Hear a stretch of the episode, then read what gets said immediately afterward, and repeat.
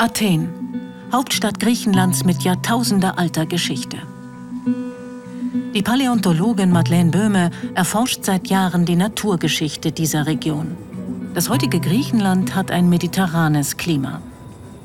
Vor sieben Millionen Jahren war die Landschaft ganz anders, savannenartig. Mehrere Elefantenarten lebten damals in Griechenland. Außerdem Nashörner, Giraffen, Tiere, wie man sie heute aus Afrika kennt. Es war wärmer, deutlich wärmer, vier, fünf Grad wärmer als heute und feuchter. Eine Welt, die versunken ist. Athen im Jahre 1944. Der deutsche Geologe Bruno von Freiberg überwacht die Bauarbeiten für neue Bunker und Geschützstellungen. Seit drei Jahren ist die Stadt von den Deutschen besetzt. Die Arbeiter stoßen im Abraum auf etwas Ungewöhnliches. Sehen Sie mal, was wir hier gefunden haben. In einem Gesteinsblock steckt ein Stück uralter Knochen. Wo haben Sie es gefunden? Dort hinten. Von Freiberg ist sofort fasziniert. Es ist nur eines von vielen Fossilien, die nun ans Licht kommen. Manche sind erstaunlich gut erhalten. Das Gebiet rund um ein Landgut erweist sich als wertvolle Fundgrube. Bruno von Freiberg war so paläontologisch geschult, dass er sofort erkannte, dass das ein außergewöhnlicher Fund war. Und er hat sofort die Arbeiter angewiesen, möglichst viele der äh, Knochen zu bergen und damit die Funde für die Wissenschaft gesichert. 1949 beschreibt er die Fossilien in einem Fachaufsatz, darunter auch den Unterkiefer eines Affen. Man glaubte, der Kiefer ist ein normaler Affe. Erst 1972 stellte man fest, dass von Freiberg die Überreste eines ausgestorbenen Menschenaffen entdeckt hat. Benannt wurde er Grecopithecus freibergi. In der menschlichen Entwicklungsgeschichte trennt sich der Zweig der Orang-Utans schon vor rund 14 Millionen Jahren ab. Vor rund 10 Millionen Jahren dann die evolutionäre Linie der Gorillas. Erst vor sieben bis acht Millionen Jahren schlagen die Schimpansen einen eigenen entwicklungsgeschichtlichen Weg ein. Sie sind unsere engsten tierischen Verwandten. Erst mit der Abtrennung der Schimpansenlinie beginnt endgültig unsere eigene Entwicklungsgeschichte. Doch wo auf dieser Zeitachse kann man den Unterkiefer von Grecopithecus einordnen? Die Schimpansen leben in Afrika. Und hier wurden seit den 1920er Jahren auch zahlreiche bedeutende Fossilien früher menschlicher Vorfahren entdeckt. Die meisten Experten sind überzeugt, die frühe Menschwerdung kann nur eine rein afrikanische Geschichte sein.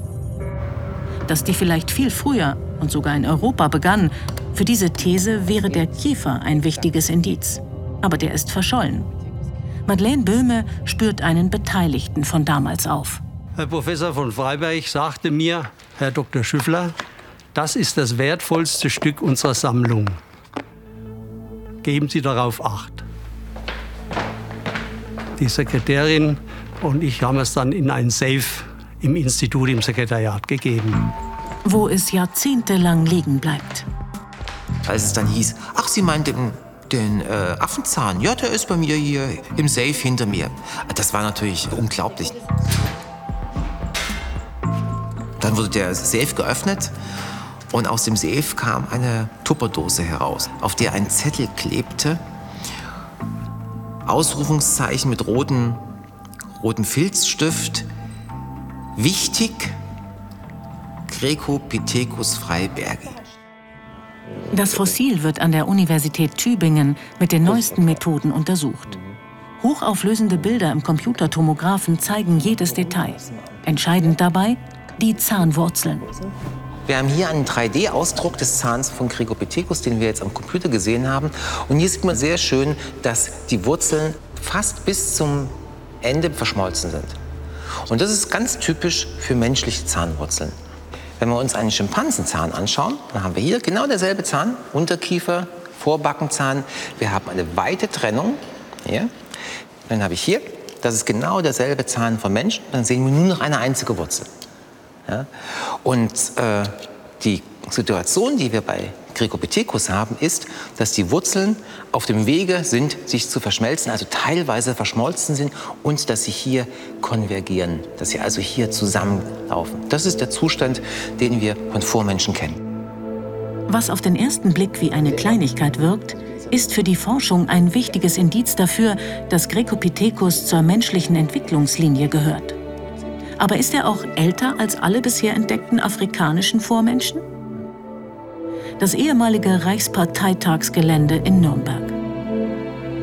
In den Katakomben der Kongresshalle lagern die anderen Fossilien, die Bruno von Freiberg 1944 in Athen gesammelt hatte.